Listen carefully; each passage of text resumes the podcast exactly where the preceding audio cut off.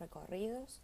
Yo soy Agustina, su host, y estamos listos para darle comienzo a un nuevo episodio.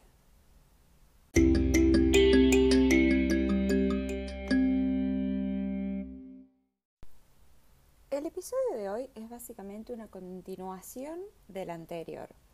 Eh, mi idea es tratar de evitar eso, de hacer, eh, evitar hacer parte 1 y parte 2, pero bueno, la verdad que en el episodio anterior me copé hablando y se hizo bastante largo el episodio y no quería aturdirlos con tanta información, así que decidí hacer parte 1 y parte 2. Si todavía no has escuchado eh, la parte 1 de este episodio, que es Me quiero ir a Australia, por donde empiezo, parte 1, em, te recomiendo que vayas a escucharlo porque si no, no vas a entender nada de este. eh, puedes quedarte y escucharlo tranquilamente también y después vas y escuchas el otro para darte contexto. Eh, depende de usted. Em, pero bueno, en el episodio anterior hablamos básicamente de los requisitos de la Working Holiday Visa de Australia, qué se puede hacer con esa visa, un par de recomendaciones acá y allá, em, y que en realidad fue como respuesta a la pregunta que se hace, digamos, a la pregunta que yo les hago en voz alta de decir, me quiero ir a Australia, ya estoy listo para dar el primer paso, bueno, ¿por dónde empiezo? ¿Por dónde empiezo? Haciéndote la pregunta de si querés ir a estudiar o trabajar. Eh, en el episodio anterior nos enfocamos en la parte de si querés ir a trabajar exclusivamente, entonces ahí está toda la explicación de la Working Holiday. Y en este episodio vamos a hablar de la parte B, la parte 2 de esa respuesta, que es me quiero ir a estudiar. Si ustedes se quieren ir a estudiar a Australia, bueno, eh, sonará obvio, pero no importa, lo voy a decir igual, se tienen que venir con la visa de estudiante. La visa de estudiante es la visa eh, clase 500, en donde ustedes tienen varias opciones em, con esta visa.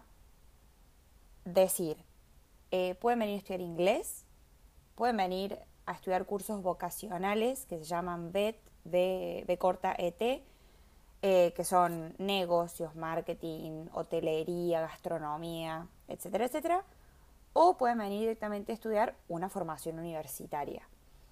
Eso, eh, al momento, digamos, de que ustedes deciden venirse para acá, tienen que analizar la situación en la que están allá, suponiendo que es Argentina, ¿no? De decir, bueno, yo terminé mi carrera universitaria, quiero seguir estudiando, si no, la verdad que no estudié nunca nada, eh, o sea, terminé el colegio, por ejemplo, y no terminé, no empecé la universidad, no me inscribí en ninguna universidad, entonces sacar la Working Holiday no va a ser posible, lamentablemente. Me voy a estudiar a Australia. Eh, la verdad que yo terminé un curso en Argentina y quiero hacer otro en Australia, o quiero perfeccionar mi inglés. Hay muchas opciones. Pero bueno, los tres campos, digamos, de estudios que pueden hacer acá son esos. Dependiendo del curso que ustedes hagan, obviamente los valores monetarios son otros. El valor de la visa es el mismo. Eh, la visa sale 630 dólares eh, australianos, que son aproximadamente 470 dólares americanos. Em, y este es el costo de la visa solo. O sea, no les cubre nada más que la visa. No les cubre el curso, no les cubre pasaje, no les cubre alojamiento, no les cubre el seguro médico, no les cubre nada. Es solamente, pura y exclusivamente la visa para que ustedes vengan a Australia a estudiar. Ahora, esta visa es una visa a, que, a tener en cuenta, por ejemplo, que fue mi caso, o sea, es exactamente lo que hice yo. Yo llegué a Australia con la Working Holiday eh, por un año, como me agarró COVID, no, yo digo me agarró COVID, yo no tuve COVID, eh, gracias a Dios, nunca me dio COVID a mí. Cuando yo digo me agarró COVID es, pegó la pandemia, que aquí en Australia pegó fuerte, pero bueno, no, no voy a hablar de eso. Eh, a lo que voy es, llegó la pandemia, entonces eh, los planes que yo tenía para poder extender a un segundo o posible tercer año de Working Holiday no sucedió, porque obviamente cuarentena, no me pude ir a ningún lado, no me pude re, reubicar eh, en la ciudad donde yo me encontraba, así que el trabajo de granja se me hizo un poquito complicado. Pero bueno, eh, long story short, en definitiva, no tenía opciones de extender la Working Holiday. Yo quería seguir teniendo mi experiencia aquí en Australia porque el poco tiempo que había estado lo pasé en cuarentena, o sea, programón. Y eh, como que no me quedó otra opción porque yo a Argentina no quería volver, eh, fue sacar visa de estudiante. Entonces, eh, para el que no sabe y no ha ido a escuchar el primer episodio con mi introducción, yo soy ingeniera, me recibí en Argentina y a los pocos meses me vine para acá. Em, entonces dije, bueno, si tengo que estudiar para poder quedarme con la visa de estudiante, me meto en algo que me guste, que me interese, algo que por ahí me perfile más al, al rubro de la construcción, que acá en Australia es muy fuerte, para ver el tema de la salida laboral y qué sé yo. Em, entonces me puse a analizar por ese lado. Y ahí es como que se abre todo un abanico de posibilidades, un abanico de opciones. Australia tiene infinidad de universidades, cursos terciarios, eh, programas a los que ustedes se pueden inscribir. La verdad que es infinito. Em, y obviamente hay como mucha variedad y entonces sí, es obvio para mí que van a encontrar lo que están buscando, básicamente. Eh, la visa estudiante es una opción a tener en cuenta después de la Working Holiday porque ustedes pueden aplicar a la visa estudiante estando en Australia. Entonces, caso mío personal, Agustinita, em, en noviembre del 2020 a mí se me vencía la Working Holiday, un año, chao. Bueno, yo en noviembre del 2020 apliqué visa estudiante por un año. Entonces, acá busqué a un... Eh, una compañía que se dedica a ayudar a, estudiantes internacionales a venir a Australia a estudiar.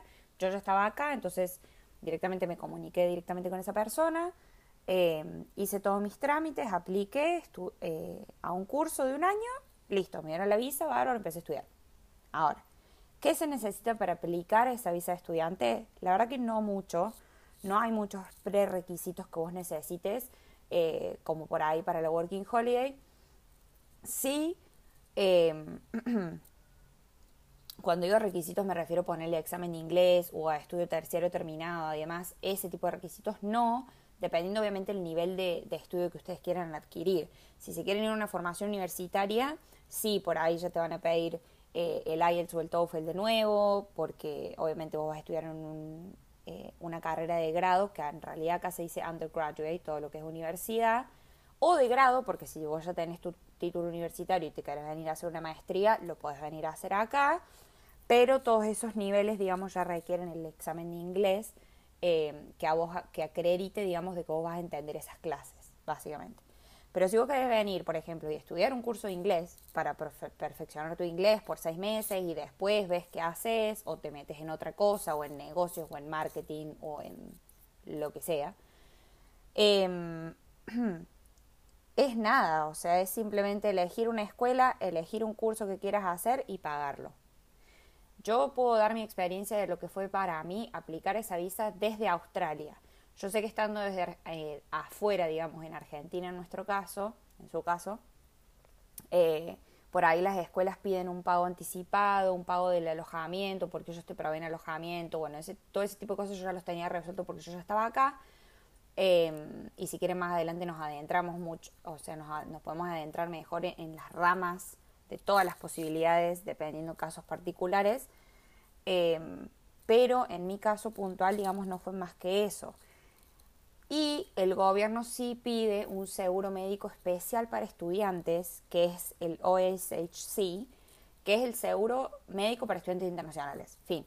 O sea, no importa con qué seguro vos viniste a Australia, no importa si vos tenés el seguro más eh, top, topetitud de la CISCART, no les importa nada. Vos tenés que tener ese porque ese cubre a los estudiantes internacionales. Y a vos te lo cobran por el periodo que dura tu curso, que es el mismo al periodo que dura tu visa.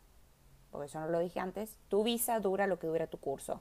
Y vos lo puedes sacar por un periodo de seis meses o hasta un periodo de cinco años. Ese es el máximo de visado de estudiante que vos puedes tener. Eh, si el día de mañana tu situación cambia, te fuiste a Australia, cancelaste la visa de estudiante, pasaste otra visa, como hice yo, que ahora soy ya casi residente, y no usaste todo ese periodo de seguro médico, te devuelven el dinero. Y doy fe que es así porque a mí me lo devolvieron. Así que eh, no hay que preocuparse. Eh, otra diferencia que tiene el estudio en visa con la Working Holiday es que vos con esta visa sí podés traer dependientes. ¿A qué voy con esto? En el episodio anterior yo mencioné que con la Working Holiday, como es una visa individual, no importa si vos viajas con tu novio, por ejemplo, los dos tienen que hacer el proceso de aplicación y tienen que aplicar a la visa eh, de manera individual. Con la visa estudiante no es así, es por ahí un beneficio, si se quiere. Eh, si por ejemplo yo con mi pareja estando en Argentina queremos venir a Australia, uno de los dos aplica la visa de estudiante, con el curso que quiere hacer y bla, bla, bla. Y la otra, la otra persona se, ar, eh, se, se ar, no me sale la palabra. Se engancha como un abrojo, digamos. Em, esa persona va a tener los mismos derechos legales en Australia que vos, con la salvedad de que no hace falta de que esa persona estudie. Es la única diferencia. ¿Bien? Bueno, y ahí tuve que poner una pausa en el audio porque en el medio del recording, y les pido disculpas porque tendría que saber mejor que esto, Dios mío. Eh, yo para que darle un poquito de contexto, el audio de hoy lo estoy grabando desde mi home office. Em, yo tengo un trabajo, eh, trabajo desde mi casa y bueno, me puse a grabar el audio en el background eh, mientras estoy al frente de la compu y me empezaron a llegar mails y bueno, tuve que apagar el sonido, no me había dado cuenta que estaba prendido. Eh, pero bueno, quedará como un blooper. Eh, en fin. ya el objetivo también es hacer el día de mañana un episodio, si les interesa o, si les llama la atención, contando cómo es la vida de Agustinita hoy acá en Australia. Pero bueno, ya vamos a llegar a eso. A ver, ya son 10 más o menos cómo son los requisitos eh, para la visa de estudiante y espero haber sido clara y no haber miedo tanto por las ramas em, de vuelta. Sí hay un par de, points que quiero tocar antes de dejarlos en paz. Eh, y estos son, si ustedes deciden ir por la rama de la formación universitaria, eh, de estudio superior, que se le llama acá, y si lo hacen por un periodo mínimo de dos años, Australia es tan amable de darles a ustedes una visa de postgraduate que les habilita quedarse en el país por un periodo de dos años consecutivos, seguidos a este periodo de dos años que ya estudiaron, para encontrar trabajo como profesional en el campo en donde ya se hayan especializado. Es decir, si ustedes vinieron a hacer una maestría o a hacer un o estudiar en, un, en una carrera sea parte de la lista dorada, que le digo yo, eh, que Australia tiene una lista de carreras que si ustedes estudian esas carreras los habilitan a tener esta postgraduate visa. Esta lista cambia todos los años y también varía dependiendo el estado, porque generalmente eh, esta lista se adecua a la necesidad profesional que el estado tiene. Si me explico. Eh, entonces eso está en constante cambio, pero bueno, si ustedes están actualizados, digamos, y, van viendo cómo viene la mano, eh, dicen, si estudio peluquería por dos años, me dan una postgraduate visa por dos años más porque necesitan peluqueros. Y así como, cual, como muchas otras profesiones y carreras que pueden hacer por dos años y después los acceden a, dos años más de postgraduate visa. En definitiva, esa era eh, una de las cosas que quería tocar. Y la segunda cosa que le quería comentar era que para el que por primera vez está escuchando, eh, obviamente el podcast sí, porque es el primer lanzamiento, claramente va a ser la primera vez que lo están escuchando, pero si es la primera vez que están escuchando sobre Australia, si es la primera, que se la primera vez que se les despierta eh, esa, ese interés por querer venirse y demás, em, les doy un poco de contexto. La visa de estudiante antes, antes de la pandemia, una de las restricciones más grandes que tenía era que eh, el gobierno sí te autoriza a trabajar, pero solamente 20 horas semanales por la duración de tu cursado. Es decir, cuando vos estás en periodo de clases, tu prioridad es ir a clase, que era de manera presencial antes de la pandemia, y te autorizaban, te dejaban de onda trabajar 20 horas por semana. Porque como digamos que eh, los que saben sabrán y los que no, no, que Australia es bastante caro eh, y más allá de que el gobierno crea que vos tenés los, fondos suficientes para sobrevivir acá, llega un punto que tenés que trabajar, básicamente. Em, y 20 horas por ahí no es lo suficiente, pero bueno, era así. Eh, eran 20 horas mientras vos estás cursando y 40 horas en el periodo de vacaciones de la escuela.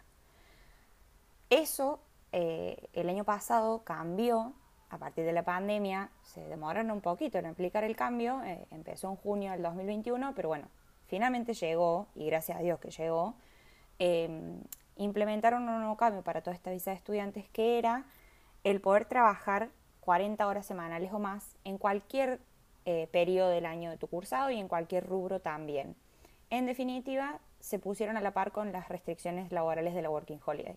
O sea, un estudiante y una persona con Working Holiday tenían los mismos derechos laborales. Ahora, ¿esas son las restricciones hasta el día de hoy? Sí.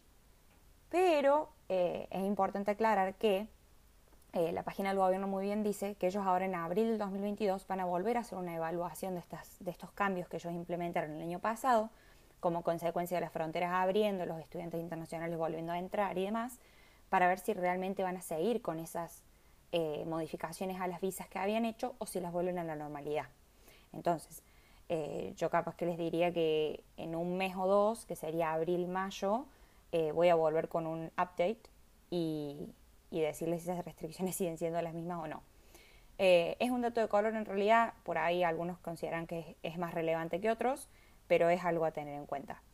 eso es básicamente lo que es la visa de estudiante. Espero que no les voy a decir hayan tomado una decisión, porque claramente hay mucho más que los que yo les puedo llegar a transmitir en un episodio del podcast versus lo que fue el, episodio de la Working Holiday, pero por lo menos tienen un pantallazo de lo que es cada una. Los dos tienen sus pros y sus contras, los dos tienen em, cositas que hay que tener en cuenta.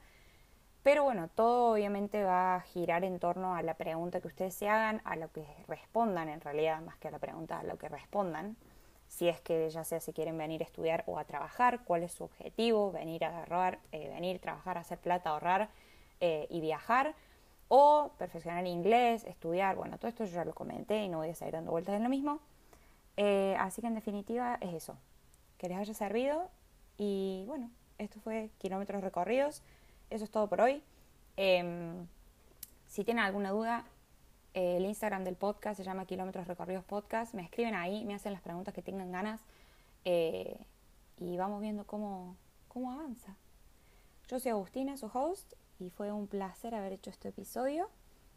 Eh, nos vemos la próxima.